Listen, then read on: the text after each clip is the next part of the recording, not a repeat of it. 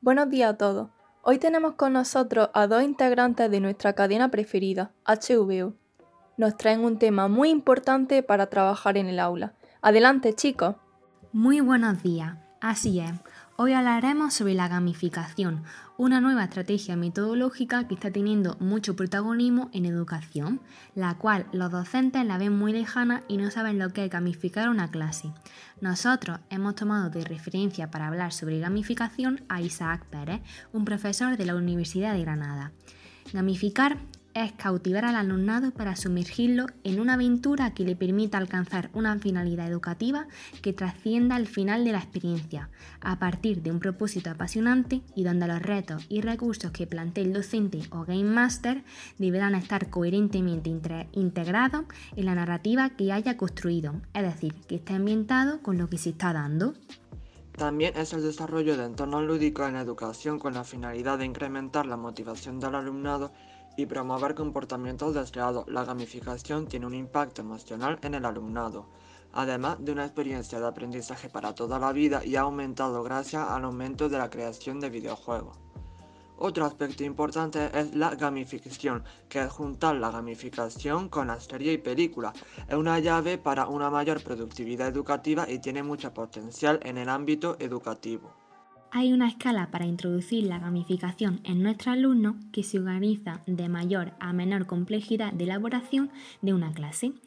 En primer lugar, se encuentra la actitud lúdica, que es la predisposición a encontrar el lado divertido a algo que a priori no es con actividades entretenidas e interesantes.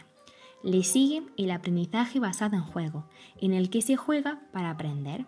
En tercer lugar está Serious Game, en el que el docente construye juegos para cumplir un objetivo preciso y se aprende mientras se juega.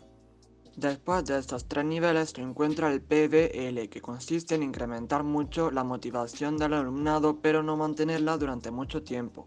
En quinto lugar se encuentra la gamificación, que repito, no es jugar y por último la gamificación. A continuación, vamos a tratar los siete aspectos claves relacionados con la neurociencia y neuroeducación. En primer lugar, la oportunidad, que se basa en la importancia de que el aprendizaje sea significativo para nuestro alumnado. La campaña de intriga, por su parte, se sustenta mucho en generar curiosidad al alumnado para predisponerlo en el estreno de la aventura, donde trataremos de generar actividades que desarrollen su emoción y que focalicen su atención. Después, en la experiencia, se fomentará la participación activa, feedback y la consolidación del aprendido.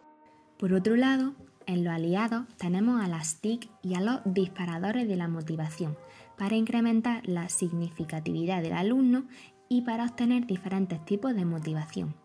Y el último aspecto clave de la neuroeducación es la emoción, sin la cual no hay aprendizaje ni educación.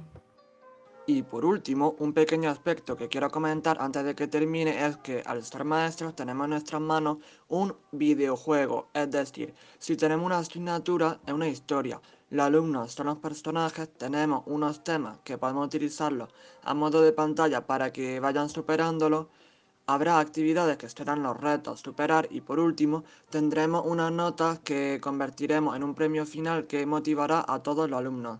Muchas gracias. Hasta aquí el podcast de hoy.